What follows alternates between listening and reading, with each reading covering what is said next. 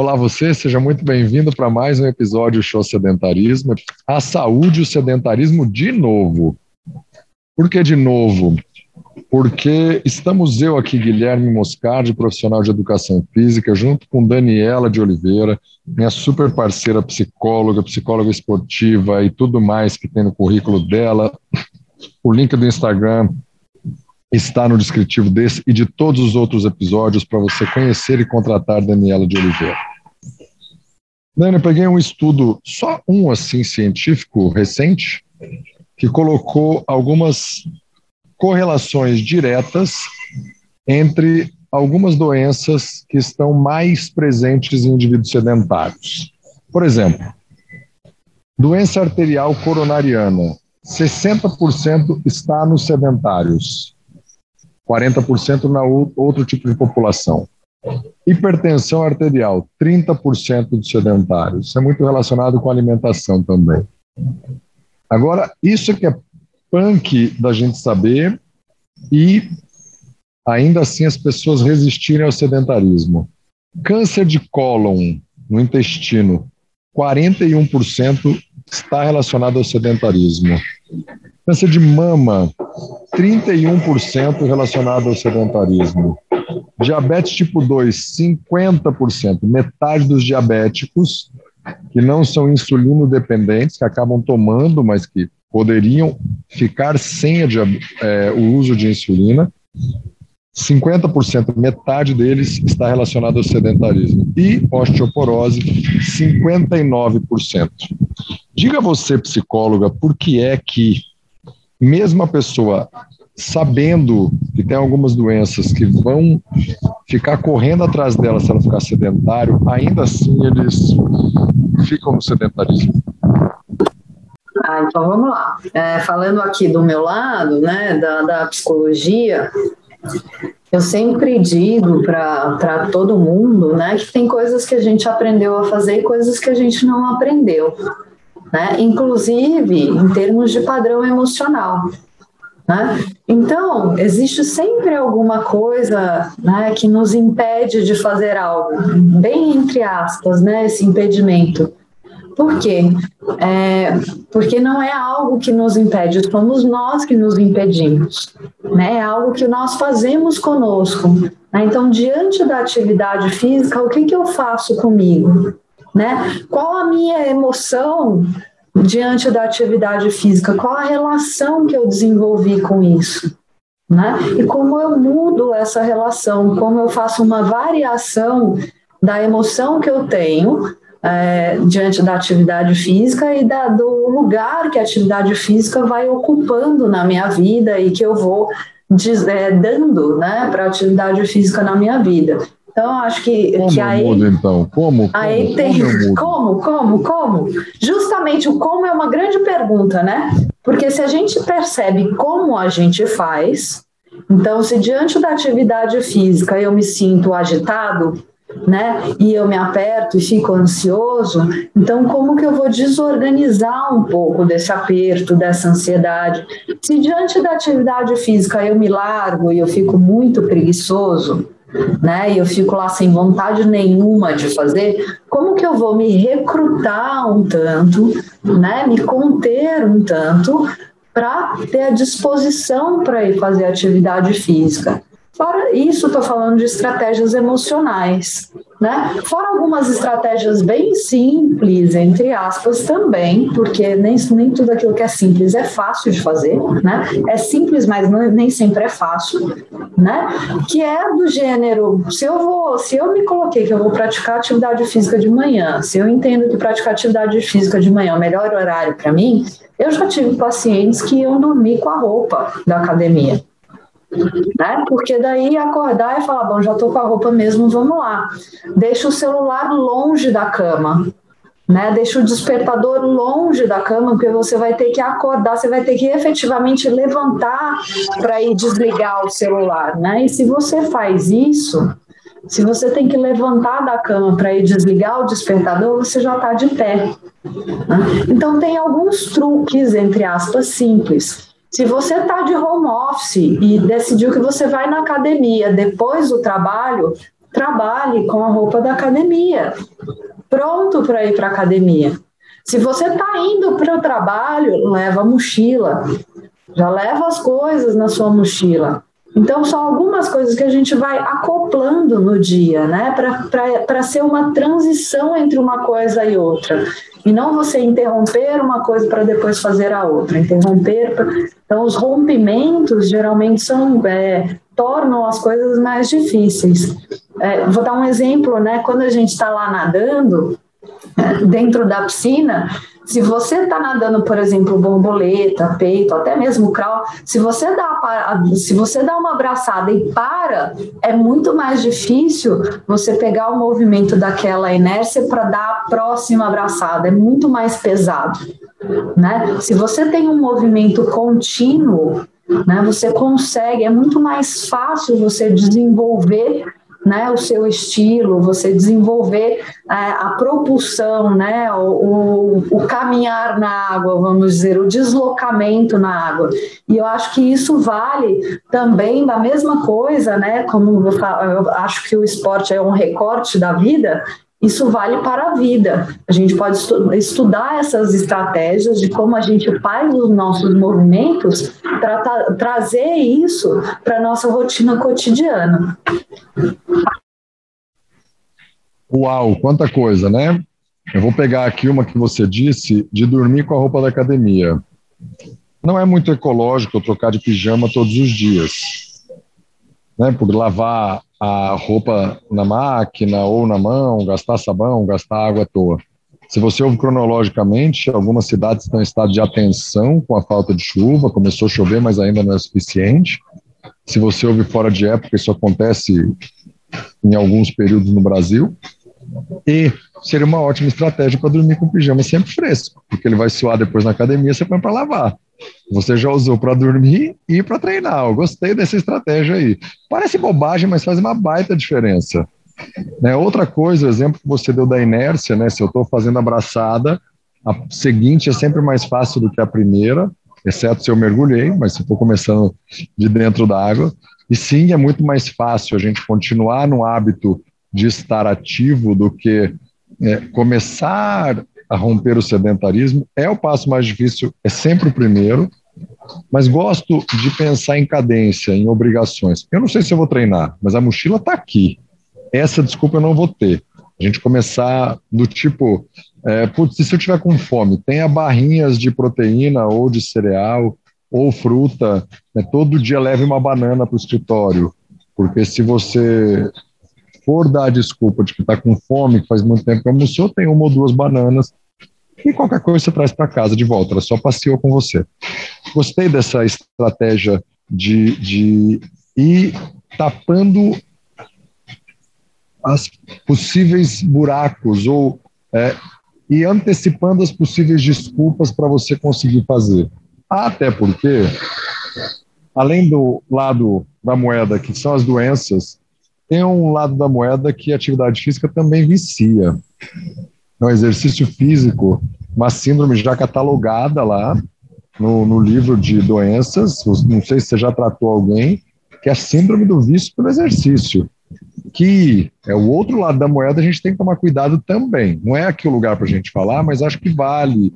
Por que, é que uma pessoa se vicia no exercício, Daniela? Que é o outro lado da moeda que vale a gente dizer. É, a gente tem o lado da compulsão, né? Então a gente precisa entender que já existe uma certa propensão, que tem uma personalidade, né, mais compulsiva, e que aí a atividade física vai liberando um tanto de dopamina, de endorfina. Então ela tem um efeito, né, cerebral no sistema dopaminérgico que é alto, né? Então, é, então a gente está falando de um funcionamento neurológico um pouco diferente, né? Então, todos nós, né, se come um tanto de chocolate, fala não, agora tá bom, deu para mim, né? Então, geralmente a pessoa que tem este tipo de funcionamento fala não, não tá bom ainda. Eu quero mais, eu quero mais, eu quero mais, eu quero mais. Não consegue ficar satisfeito, né? Então a não satisfação é um problema grande, né, na nossa vida de uma maneira em geral. Existe este lado da compulsão, certo? E existem também algumas outras questões das pessoas que não param de fazer o exercício físico, que ficam muito viciadas, como a gente fala, né? É, que é também a, a gente tem também os transtornos de autoimagem.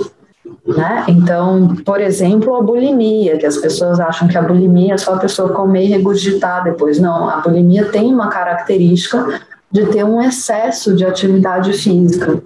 Né? Então, a anorexia também. Né? A vigorexia também, que a gente fala muito pouco da vigorexia, né? que é aquela pessoa que se olha no espelho e nunca acha que está forte o suficiente, que tem que ficar mais forte, mais forte, mais forte. Então, geralmente são pessoas que têm muito pouco contato interno né, que tem muito pouco contato consigo mesmo, né, com as próprias emoções e não conseguem perceber, né, os, os seus próprios graus de satisfação, de bem-estar, né, é, então é, é um outro, a gente entra numa outra seara. É muito legal, porque eu, eu quis trazer essa, essa outra face da moeda, da síndrome do vício por exercício, é, a anorexia está totalmente relacionado a me olhar no espelho e achar que eu estou menos magro do que eu realmente estou, a vigorexia ou anorexia reversa, né, como foi a primeira vez catalogado, depois virou vigorexia, que é o vigor, tem que estar tá muito forte, muito musculoso, muito fibrado os músculos, é, a mesma coisa, né? Eu me olho, tô fortão, mas eu acho que ainda tô frango, né? Ainda tô pequeno, não tô grande o suficiente quanto eu quero. E vai continuando treinando e tomando o que for preciso para ficar maior e maior e maior. A vida vira o centro daquilo, né? Para de ter convívio social, porque senão vai atrapalhar o treino.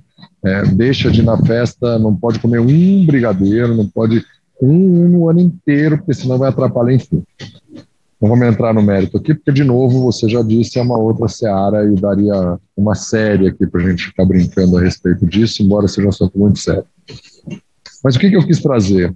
O sedentarismo, depois de rompido, o hábito da atividade física, ele desenvolve vários prazeres. O caminhar, o pedalar é um baita de um prazer. É comum ouvir das pessoas, comecei a pedalar e agora eu pedalo 90 quilômetros no final de semana fico duas horas e meia, três, eu não quero parar, porque eu estou no meu momento, eu estou ali só olhando o, o velocímetro e estou curtindo o vento, eu tô, eu sei que pode ser bobo, eu vou e volto, mas é isso que eu gosto.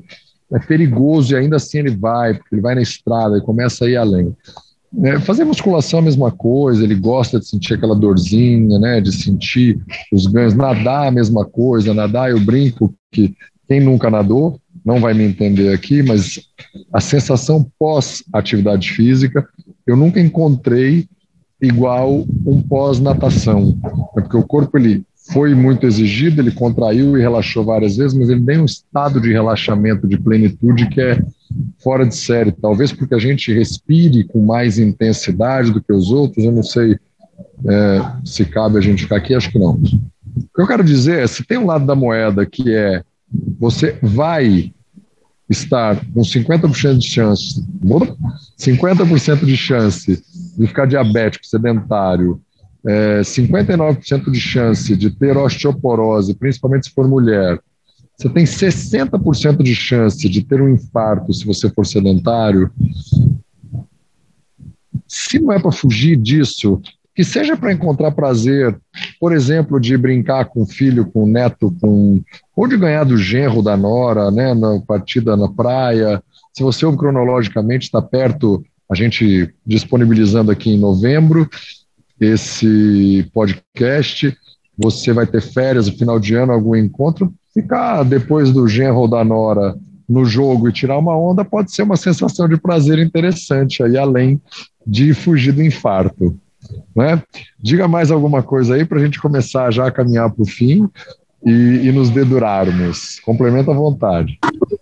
É, eu acho super importante isso, né? E quando a gente começa, eu acho que tem algo, quando a gente começa a se aproximar da própria vitalidade do corpo, né? E a, a atividade física faz isso, né? A terapia faz isso, né? Então as duas coisas têm que caminhar junto. Eu falo, as duas coisas caminham juntas, né?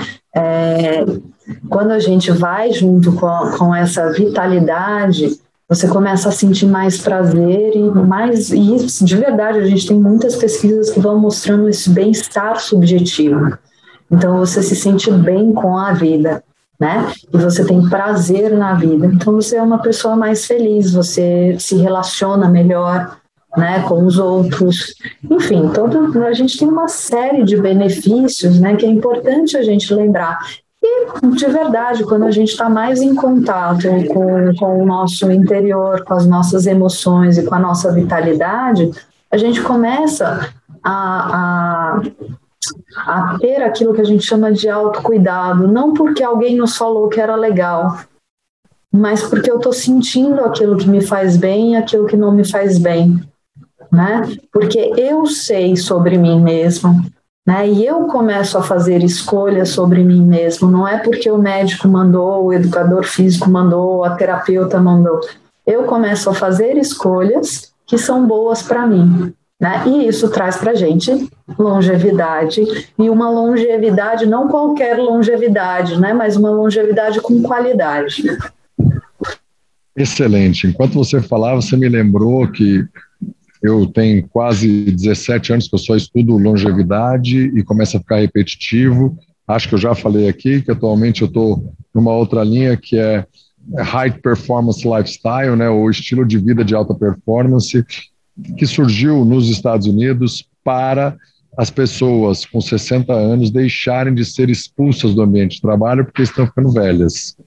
E eu não preciso citar muitos exemplos que todo mundo que ouve vai lembrar de executivos que foram presidentes da empresa até 90 anos, que são é, parte super importante de empresas aceleradíssimas com 80 e poucos anos, entre tantos outros. Normalmente essas pessoas tinham alguma é, algum hábito de atividade física ou foram atletas de algum nível, né? Aqui no Brasil a gente pode citar Abílio Diniz, Jorge Paulo Leman, que estão aí é, acima dos 70 e 80 já o Abílio, e com uma lucidez e uma capacidade de trabalho assustadora, muito superior a muitas pessoas com 30, 40 anos. O próprio é Drauzio é Varela, né? É, o próprio Drauzio Sim. Varela, que está até hoje trabalhando, tá? faz as suas corridas, etc. É uma pessoa que ainda está aí no, no, no campo de trabalho. E forte, né? E muito consistente. Então, se você não quer, dá para melhorar. Por exemplo, por que, que eu romperia o sedentarismo? Você romperia para você é, ter mais alta performance no trabalho. Não precisa ser para nadar igual a Dani teve. Não precisa ser para ganhar uma prova. Pode ser simplesmente para ser o cara que aguenta ficar mais concentrado na reunião, aguenta mais as longas jornadas, é, férias, enfim, tudo que está relacionado ao trabalho. Por que não? Né? É, então, desejo realmente que você tenha aí agora, se está sentado, já levantou, está fazendo alguma coisa. Complementa aí para a gente se. É, eu falo que pode ser o cara também que se regula melhor emocionalmente né, nas reuniões, isso é bacana. É, são soft skills que a gente vai desenvolvendo, né, que é tão apreciado hoje pelo mercado. E o esporte ajuda muito a gente a desenvolver isso. Né? E já dedurando aqui o que eu fiz, eu nadei. Muito bem. Hoje eu ainda não treinei. Acabando aqui a gravação, vou fazer uma série de musculação. Vou treinar pernas. Muito embora ontem eu tenha remado meia hora, anteontem eu tenha pedalado 45 minutos e hoje eu já pedalei 15 minutos para dar uma aula e 17 minutos para voltar porque era subidinho. Então já estou com a conta paga. Mas, como para ter alta performance, eu preciso de massa óssea, eu vou fazer musculação, que eu não gosto tanto, mas que me faz muito bem. É, por isso, se você quiser um lado da moeda, que é fugir da doença, ou o outro, encontrar prazeres que a atividade física, né, um é o sedentarismo, outro prazeres que a atividade física proporciona, você deve dar um show no sedentarismo.